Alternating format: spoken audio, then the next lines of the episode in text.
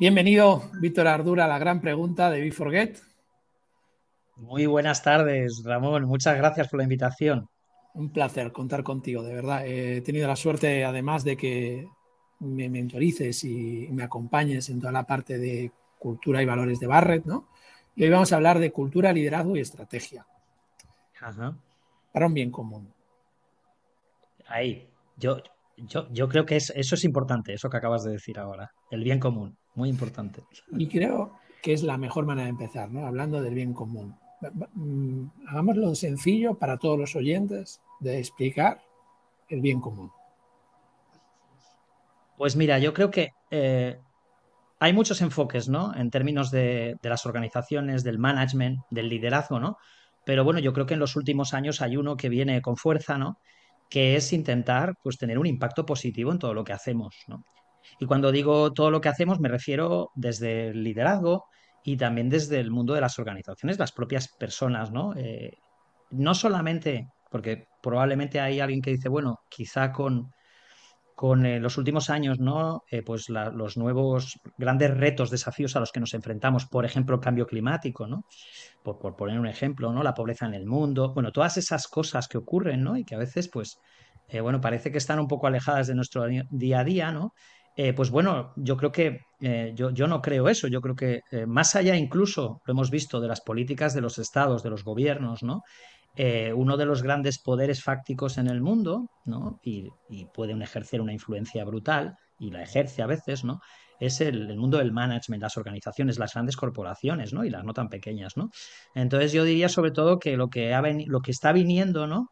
Eh, y hay un montón de investigaciones, yo hablo, eh, lo sabes tú Ramón, en mi libro mucho acerca de eso, pues es que eh, hablábamos, ¿no? históricamente como que había tres grandes pues, motivaciones de las personas, ¿no? la primera motivación sería todo lo que es material, ¿no? Y ya no hablo solamente de un dinero, ¿no? Sino de todo lo que puedes acceder con, el mismo, ¿no? Que a veces no estás buscando tanto el dinero, sino a lo que accedes con el mismo, ¿no? Cosas materiales, ¿no? Un segundo gran elemento motivador, a veces, pues es todo lo que tiene que ver con el estatus, con la imagen, ¿no? Eh, pero fíjate, en los últimos años sabemos el tercero, que ese es el que nos gusta a ti y a mí, Romero, eh, Ramón, pues el tercero que es, pues, creer en que hay algo más, para qué, por así decirlo, ¿no? Algo que por el que te levantas más allá de esas dos primeras cosas y mucho más allá, de hecho, ¿no? Cada mañana, ¿no? Que es pues, lo que llamaríamos el propósito, ¿no? Las investigaciones de los últimos años nos dicen con mucha claridad que cada vez hay más personas en el mundo y además es un tema transversal, ¿vale? Eso sí, el mundo occidental en general, que vienen a lo largo de su vida, cuando evolucionan, se dan cuenta de que ese tercero, ese propósito, por así llamarlo, ¿vale? Pues es el más importante, ¿no? Entonces, volviendo un poco a tu, a tu pregunta, ¿no? Y al, comentario que hacíamos sobre el bien común, bueno, yo creo que es algo, no es una moda, está aquí y yo creo que va a permanecer, permanecer perdón, aquí durante mucho tiempo, ¿no? Y, esperemos que así sea, ¿no? Y claramente, pues eh, cada vez somos más las personas que estamos observando hasta qué punto, ¿no? las organizaciones y los líderes que, las dirigen, ¿no? Pues realmente tienen ese foco, ¿no? En sus decisiones y en sus acciones, ¿no? Cotidianas. Y, en ese foco que estás teniendo, en esa investigación que estás teniendo, ¿no? Y tu libro es propósito y valores. Has hablado muy claro. No, mira, lo primero de todo es la, parte más material, ¿no? Eh, y, y, la parte más material, oye, es un primer punto donde la gente está centrada y hay un tanto por ciento de la población que si no tiene cubierto eso, no me hables de lo demás. Cierto, cierto. Y es normal, ¿no? Sí, exacto. es decir, sería un poco, perdón, eh, la interrupción, pero sería más low, ¿no? Si, ¿no? si no llegamos a, si no podemos pagarnos lo básico, las cosas básicas, ¿no? Eh, nuestras facturas a final de mes, efectivamente, los otros dos elementos, ¿no? Eh, probablemente no tiene sentido todavía. Sí, sí, cierto. Y, quiero decir, porque esto ya viene de, si, nos vamos a de verdad el calendario y lo que tiene que ser, ¿no? Porque parece que hablamos solo de 2.000 años o de 5.000, esto es mucho más, ¿no? Cuando tienes esa perspectiva, mira, al final si no tengo para comer no voy a colaborar y los eh, estudios antropológicos en las, gran, en las primeras ciudades de África ya lo demuestran. Entonces, mira, ahora ya hay para comer, vamos al siguiente nivel. Espera, ya tal, vamos a hablar del siguiente nivel. Y hay que hablarlo. Lo que pasa es que en una sociedad de abundancia, que también es importante dialogar sobre ella, ¿no? oye, hay otro nivel que es este nivel que estamos hablando de contribución, de bien común, que, que ya existía, existe y que cada vez se va a hablar más. Sí, sí, sí, sí. Bueno, ya lo mencionaba Maslow, ¿no? La autorrealización, ¿no? Lo que él denominaba la autorrealización, el, propósito, el impacto positivo, ¿no? Eh, fíjate que incluso a veces, ¿no? Eh, em, lo que hoy sabemos, ¿no? Eh, por ejemplo, tú que te has formado con, conmigo ¿no? En, el modelo de Barrett, ¿no? lo que hoy sabemos es que, bueno, que, lo, único es que pensábamos en, en, Maslow lo que, lo que forja ¿no? es una evolución que parece que cuando llegas a la autorrealización como que es un, un final del camino. Hoy sabemos que no es así, es decir, hoy sabemos que es situacional y yo puedo estar ahí enfocándome en el bien común y trabajando desde esa perspectiva y de repente quedarme sin un empleo, ¿no? Como ha ocurrido en las recientes crisis, ¿no? El COVID-19 muy reciente y mm, la gran crisis financiera, ¿no? La gran recesión del 2008 a 2013, ¿no? Y claramente ahí pues bueno, no, tú estás enfocado muy en el común, pero como tú me has dicho, si de repente me quedo sin sustento de lo básico, pues bueno, ¿cuál es la realidad? Que la realidad es que el mundo es muy complejo, la velocidad a la que vamos es tan alta que es más eh, que situacionalmente, en base al momento, las personas, pues estamos con unos enfoques y con unas necesidades diferentes, ¿no? Eh, pero lo que sí es verdad es que normalmente, pues los valores, ¿no? que tenemos suele ser el reflejo de dos cosas, ¿no? Uno, por un lado, ¿hasta qué punto tienes lo básico, como tú muy bien decías, cubierto o no? Si lo tienes, probablemente ya no te preocupas más de lo básico, ¿no? ¿Vale? Si no lo tienes, evidentemente ahí va a estar tu mayor preocupación. Y el segundo punto es en qué momento estás, desde un punto de vista de tu vida personal, ¿vale? En tu evolución como persona, en lo que llamaríamos los estadios psicológicos, ¿no? ¿Vale? Por ejemplo, esto es uno de las, una de las cosas que, que, ha estudiado Richard Barrett, pero que también muchos otros autores hablan de ello, ¿no? Entonces, bueno, eh, claro, ¿dónde estás? Y ya no es un tema solamente de la edad que tienes, que también, evidentemente, y las experiencias que has vivido, ¿no? Eh, sino que también es un tema de, bueno, de la madurez de la persona, ¿no? De la capacidad de gestión de cambio. Sí, incluso una de las cosas que a mí me gusta más, ¿no? En el tema del liderazgo, ¿no? Es también la capacidad de eh, hablamos de la resiliencia mucho, ¿no? Pero también la capacidad un poco de ver mm, cómo tú has cerrado ciertas crisis, ciertas pérdidas y ciertos duelos en tu vida. Para mí eso es uno de los elementos que normalmente es básico eh, hasta qué punto el líder, cómo ha gestionado esos momentos, porque todos tenemos momentos de ese tipo. ¿no? Entonces, ¿qué capacidad o qué, qué legitimidad, mejor dicho, tienes tú como líder, ¿no? de decirle a los demás lo que tienen que hacer en momentos pues, pues de mucho cambio, ¿sí? en momentos de grandes retos, en grandes desafíos, incluso en momentos complicados de tu organización o de tu equipo, pero también de la persona a nivel personal, si tú no has pasado antes por algo así.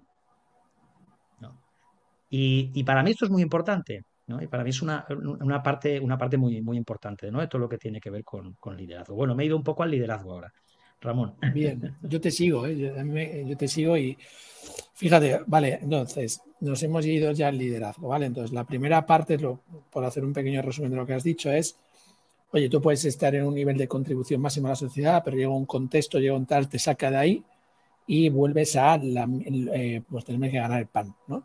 Desde ahí, mira, para salir lo que tienes que entender es que es un contexto, es una situación concreta, pero tus valores y tu valor y tú talento lo tienes y te va a hacer salir de ello, ¿vale? Y vas a volver a la autorrealización.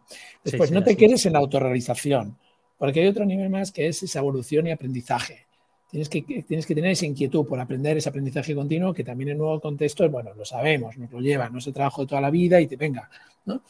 Y entonces cuando ya estás ahí, oye, cuando estés en esa evolución, los conflictos que te sucedan como líder, por eso te engancho ahora con esto, ¿no?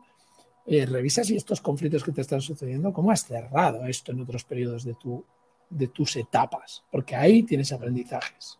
¿Sí? Entonces, eh, Víctor te dice, oye, te invito a que mires ahí para ver ese liderazgo que tienes. Sí, sí, sí. A ver, yo creo que, fíjate que a veces es, el, otro día estaba ¿no? en, en, en, con la gente del Executive MBA, con el MBA de la Universidad de Barcelona, que llevo hace muchos años, ¿no? Les, trabajamos ahí temas de liderazgo, de cambio y tal. Entonces me preguntaban los chicos, que todavía son gente pues en sus 20 largo, 30, ¿no? Jóvenes con muchísimo potencial, ¿no? Me preguntaba, oye, Víctor, ¿qué es, si tuvieras que decir algo que es lo, para ti lo más importante que tiene que tener un líder, ¿no?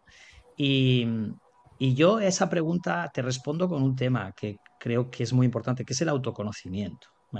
Más allá de unas habilidades, podemos discutir, ¿eh? Pues unas habilidades de un tipo, incluso unos valores de un tipo u otro, ¿no? Si no te conoces a ti mismo, volviendo otra vez a esa legitimidad. Em, ¿Cómo vas a ser capaz de darle consejos, ¿no? de liderar a los demás.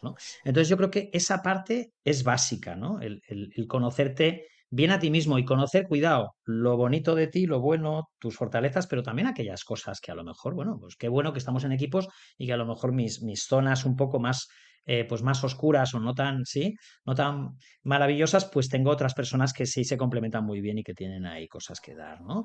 Pero yo creo que este, este es un tema básico, conjuntamente con eso que, que decíamos, ¿no? La capacidad de haber aprendido en momentos pues críticos, duelos, pérdidas, ¿no? Yo creo que eso da da muchas cosas. Y, respecto al autoconocimiento, fíjate, yo siempre, yo hablo también en, el libro, no hablo de dos conceptos que me parecen muy interesantes, que son las brechas del líder, ¿no? En, inglés sería lo de los gaps del liderazgo del líder, ¿no?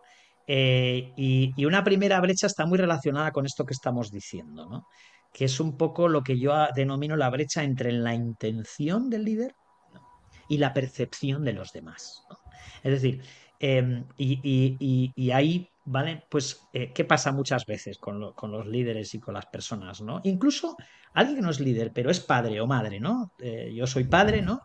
Tú eres padre también, ¿no? Y entonces, eh, normalmente los padres y madres tenemos la mejor de las intenciones con nuestros hijos, ¿no? Pero después pasa lo que pasa, y sobre todo cuando llegan a la adolescencia, ¿no? Pues, bueno, no, no, es, no es tan fácil, ¿no?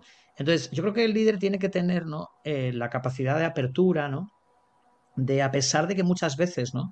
yo, por ejemplo, un ejemplo muy básico es cuando empiezas a, en una organización, eh, para mí una de las herramientas más importantes desde el punto de vista del liderazgo, para esto que estamos hablando, para el autoconocimiento, es un 360, ¿no? Es decir, que las otras personas con una serie de confidencialidad para garantizar, pues, que, que, la gente está tranquila y sin miedos, ¿no? A represalias o a, ¿no? En su día a día, pues puede comentarte qué es lo que haces bien y qué cosas puedes mejorar, ¿no? Bueno, pues cuando tú empiezas a trabajar así, a ver, no digo todos, pero muchos líderes y, líder, lideresas, ¿no? Pues, em, ostras, em, les cuesta empezar les cuesta empezar a trabajar con esto. ¿Por qué? Bueno, porque no es fácil gestionar pues esas cosas que a lo mejor están saliendo a la luz. También, claro, muchas veces tienes una zona ciega importante, ¿no? Y, no te imaginas, ¿no? Y muchas veces la reacción, pues a veces eh, no es del todo positiva cuando emergen esas cosas, ¿no? Entonces, eso, por ejemplo, ¿no? Es una de esas situaciones, ¿no? Yo siempre digo, cuidado, entre la intención, porque tú haces con las cosas normalmente con la mejor intención, ¿no? Pero ¿qué tiene, qué vence ahí siempre? Pues vencen las percepciones, esa primera ecuación, como le llamo yo de la brecha, ¿no? De los demás, ¿no? Porque normalmente lo que tienes que tratar de hacer, por mucho que tú te justifiques, bueno, pues yo tenía este objetivo, el negocio tenía este problema, por muchas justificaciones que tú busques, ¿no? Tienes que tener la humildad, ¿no? De decir, bueno, pues si me están varias personas y solamente una, pues ahí también el número va a tener mucha importancia, ¿no? ¿Cuánta gente me está viendo de una manera o está diciendo esto, ¿no? Pues si son unas cuantas y hay una cierta masa crítica, pues lo normal es que yo ajuste, ¿no? Lo que estoy haciendo. Pero cuidado, como te decía, eh, a muchos líderes y a muchas líderes esa parte les cuesta, ¿no? Al principio, ¿no? Les cuesta. Entonces, bueno, yo, yo hablo eso, ¿no? De la, de la brecha de la percepción, ¿no? Y normalmente el, em, esa brecha, fíjate, cuanto menor es, ¿sí? Normalmente eso demuestra que, primero, tenemos pues, apertura de mente, ¿no? Tenemos apertura de mente, tenemos también la intención de aprender, porque normalmente estas cosas, pues es un aprendizaje, ¿no? Eh, yo creo que es el mejor aprendizaje para mejorar lo que haces, ¿no? Cada X tiempo pasar un poco por boxes, como sería la terminología del, de la Fórmula 1, ¿no? Hacer ese pequeño mantenimiento, a ver qué te dicen los demás y a partir de ahí crecer, ¿no? Entonces, bueno, normalmente esa brecha, sí, la podemos haciendo este tipo de ejercicios, ¿no? con fantásticas herramientas que hay en el mercado para hacer esto, pues la podemos tratar de ir reduciendo, ¿no? Poquito a poco. Muy de acuerdo, porque al final cuando, cuando te autoconoces y conoces tu cisne negro, por, ya por ponerle un nombre, ¿no? Eh, lo que te ayuda es a, una, tener muy claro tu valor y dos, saber respetar el valor de otros porque necesitas ayuda. Exacto, sí, sí. Es que es un ejercicio. sí, sí, sí. recibir el feedback. Claro, es un le pone evolución, ¿eh? te lo lleva de, es, es, la humildad de decir, vale, yo me he autorrealizado, pero como esto continúa, ¿cuál es mi cisne negro en este camino que me permita no poner foco en él, sino al revés, alinearme con otros y colaborar con otros para que me lo vayan cubriendo, sabiendo que yo lo debo de domar, o sea, que debo de, o sea, que no puede ser, ala, y ya está, ¿no? Y esto, claro, esto es un ejercicio muy potente de conectar con mi valor para empezar a respetar el valor de otros. Exacto. Y saber que los necesito, ¿no? Y esto cuando lo hablas desde la maternidad o la paternidad, claro, pero es que para mí esos son líderes. En el momento que empiezan a ser ejemplos, porque es que son los primeros porque te están mirando como ejemplo. Entonces, que si no tienes esta conciencia, ojo, ponla hoy ya, porque te están mirando. Sí, sí, tú eres un ejemplo y decía, decía Gandhi, ¿no? Mi vida es mi mensaje, ¿no? Sí. Eh, ¿Cuál es tu mensaje? No, a ver, eh, si creemos que realmente el líder tiene que ser un ejemplo, ¿no? Porque, y esto también me sitúa un poco en la segunda brecha, ¿no? Que es, que es la, la, brecha un poco de la coherencia, ¿no? Entre lo que decimos, ¿no? Y lo que después pues, hacemos. Y cuidado, en el caso de los líderes deciden, decidimos también, porque el hacer muchas veces es tomar decisiones, ¿no? Y ahí esa segunda brecha, ¿no? esa de la coherencia, ¿no? Eh, desgraciadamente es la que, en mi opinión, eh, en general está bastante, está bastante vamos a ponerlo en positivo, es bastante mejorable en muchos, ¿no? Eh, porque, uff, ejemplos donde hay una distancia importante entre esos dos temas, pues son muchos, ¿no? Es el famoso walk the talk en inglés, ¿no? Tratar de, de, ejemplificar en el día a día, ¿no? Lo que hablamos, porque hablar es tan gratis y tan fácil, ¿no? que decimos cosas y, claro. Fíjate que en el concepto de brecha también un tema interesante es que cero es imposible. cero, por eso me gusta lo de brecha, ¿no? Es decir, em, hay que tratar de que se reduzca, que, sea mínima, ¿no? Eh, todo lo posible, pero cero es que ni la mejor líder ni el mejor líder eh, va a conseguir eh, un cero, ¿no? Porque siempre hay algo ahí, siempre hay algo ahí de incoherencia, ¿no? O de no, sí, atender un poco, porque al final estamos al servicio, ¿no? Al feedback de los demás, a la percepción de los demás, ¿no? Siempre habrá algo, ¿no? Pero el tema es que no sea, que no sea mucho, ¿no? Que sea manejable. Bueno, la coherencia es un valor aspiración, o sea, no es un valor lo que dices tú, no es 0-10, es un valor que tienes, que deseas. Eh, buscar la coherencia constantemente es, algo que te ayuda a ese autoconocimiento y a conectar lo que dices con lo que haces y sobre todo con lo que ves, o sea, cómo, cómo, cambias tu mirada para empezar también a valorar los demás y todo esto. Me parece que es lo que estás, o sea, que al final es un valor que te ayuda en el camino y la coherencia hay que tenerla, pero no como la perfección. Porque entonces es cuando caes en esa inflexibilidad que te anula como líder una vez más. ¿no? Entonces, eh, Exacto. totalmente de acuerdo. Y ahora, va, eh, si, si, el liderazgo, esto que estamos hablando y, esta cultura, que, que, es donde me apetece meterme ahora, ¿no? Vale. Vamos a hablar un poco de la cultura organizacional, porque este es otro. Tú tienes tres expertos: cultura organizacional, liderazgo y estrategia. ¿no? Entonces, cultura organizacional. Vamos a hablar de la cultura. Pues, a ver, yo creo que, fíjate, estábamos, venimos de, hablar primero del impacto positivo, del propósito, ¿no? Venimos de hablar de, venimos de hablar también de los líderes, ¿no? Bueno, yo los líderes, claro, eh, para mí es el pilar fundamental si hablamos de cultura. Al final la cultura es el reflejo de cómo piensan los líderes y cómo actúan los líderes, ¿no? es el reflejo de los valores que tienen ellos, ¿no? Los líderes, ¿no?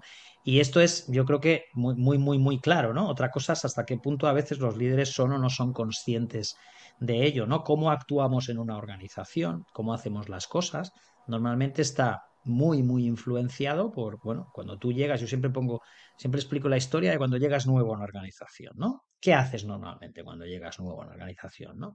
Pues bueno, te toca un equipo, te toca, y alguien normalmente siempre por arriba, ¿no?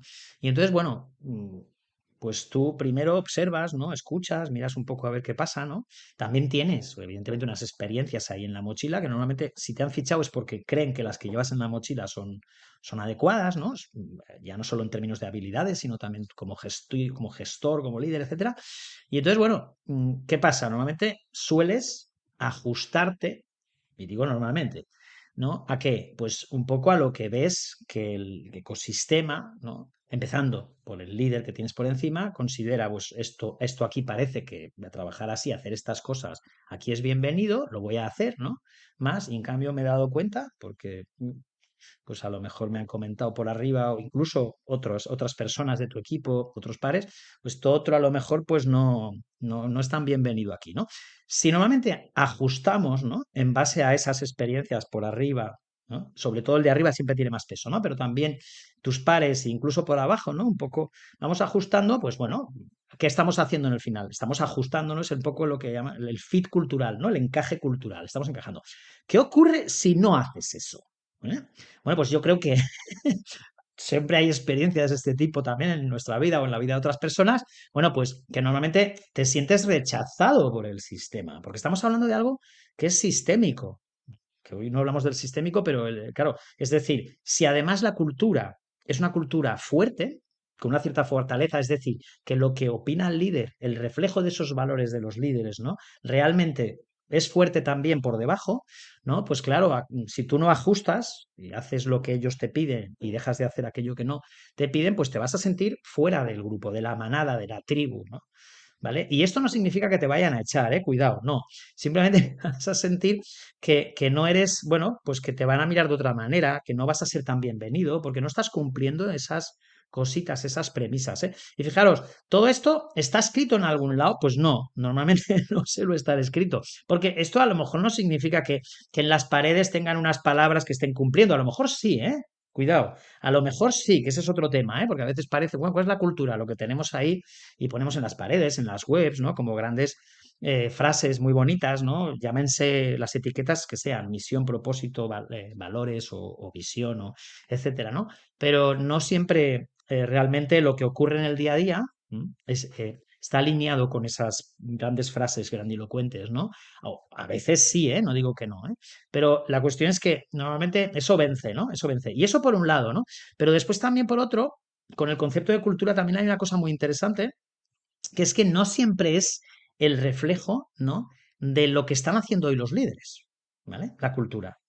O eso es una parte. Pero fíjate, hay una parte que también es muy importante que tiene que ver un poco cómo hacemos las cosas, ¿vale? Todo lo que tendría que ver con las normativas, prácticas, procesos, sistemas, incluso sistemas de información, la estructura organizativa, por ejemplo, si esas cosas hace unos cuantos años no se han movido, y esto pasa, es muy común, ¿vale?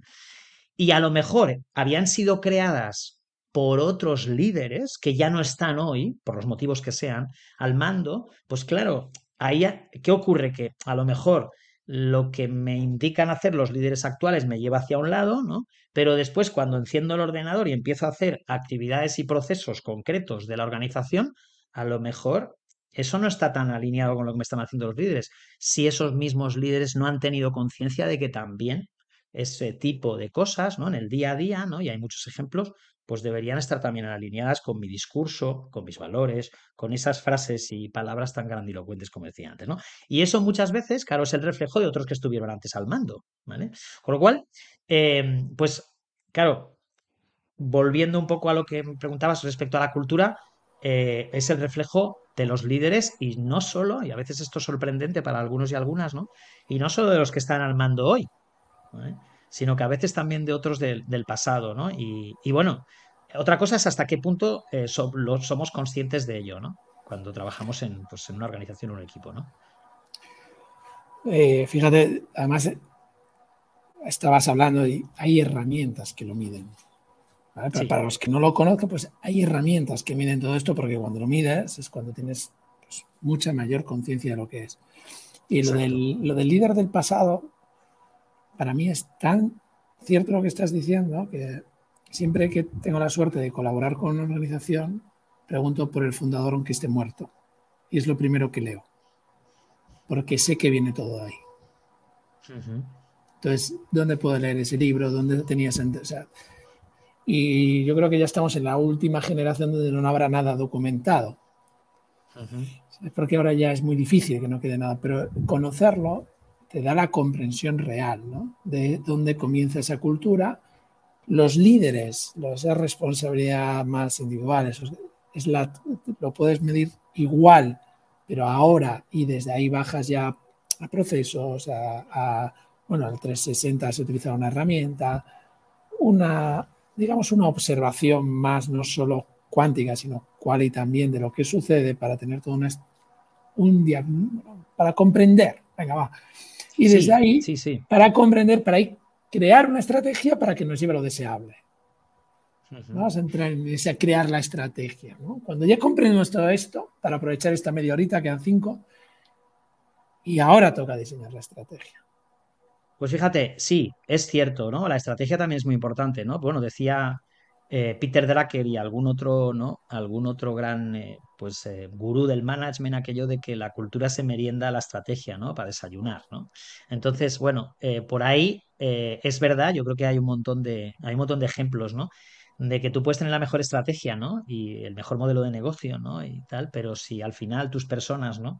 No están alineadas con eso, ¿no? No tienen esa misma visión y en el día a día realmente, claro, porque al final, yo siempre digo, ¿la estrategia qué es? La estrategia al final es la visión que normalmente tiene un equipo de líderes, ¿no? Porque suele empezar ahí, y tú decías incluso puede ser dependiendo, ¿no? Si estamos hablando de muy fundacional, una startup, etcétera, incluso pueden ser los fundadores, pero al final es un equipo de líderes que tiene una visión de hacia dónde tenemos que ir. ¿vale?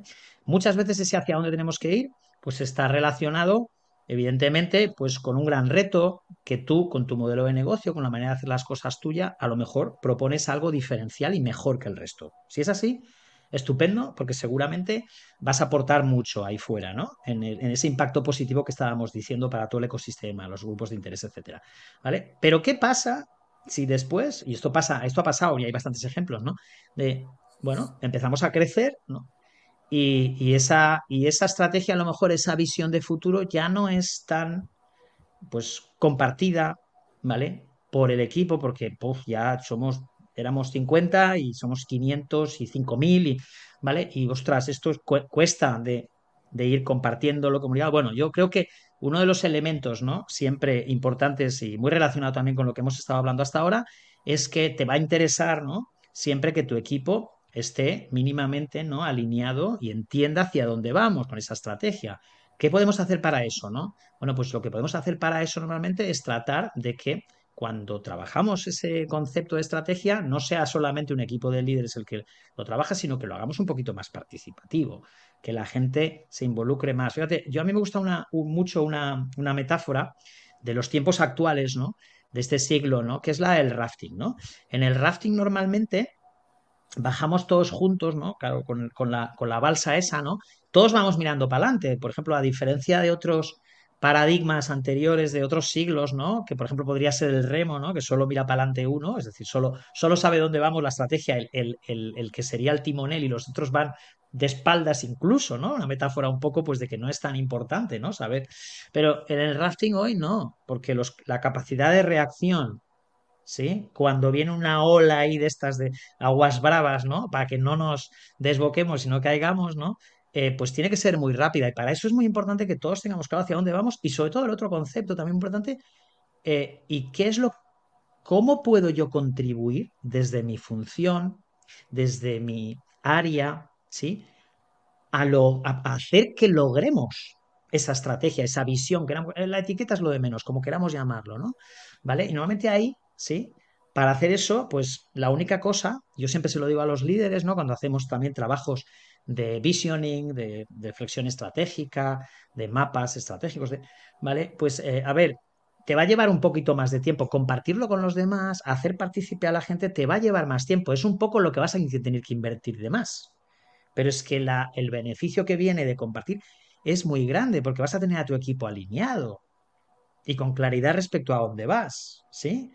Entonces, eh, bueno, yo creo que, son muchos los puntos positivos. Dicho esto, Ramón, eh, ocurre, lo hacen a menudo las organizaciones, lo de, sería el pit stop también aquí, ¿no? De la Fórmula 1, es decir, me paro para hacer una pequeña reflexión donde estamos con todo el equipo, ¿vale? Hacia dónde vamos para compartir todo ese ejercicio. Pues no, no tan a menudo como sería necesario. ¿Vale? Las organizaciones muchas veces, con estas velocidades que llevamos en los últimos años, van que, no se paran, ¿no? Y, de vez en cuando hay que pararse para tener claro hacia dónde vamos, corregir ciertas cosas, ¿no? Y sobre todo que el equipo lo entienda, que lo comparta, generar esa energía, ¿vale? Fíjate que además es que tenemos, hay ciencia detrás de esto, pero brutal, y los resultados son abrumadores. Es decir, sabemos desde el coaching, desde un montón de herramientas, cuando trabajamos, lo decía Peter Senge, otro grande del management, ¿no? Otro gran gurú. Cuando somos capaces desde las organizaciones de trabajar desde el estado actual al estado deseado, la tensión creativa que se genera, es decir, sabemos que pensar en el futuro en positivo, ¿vale?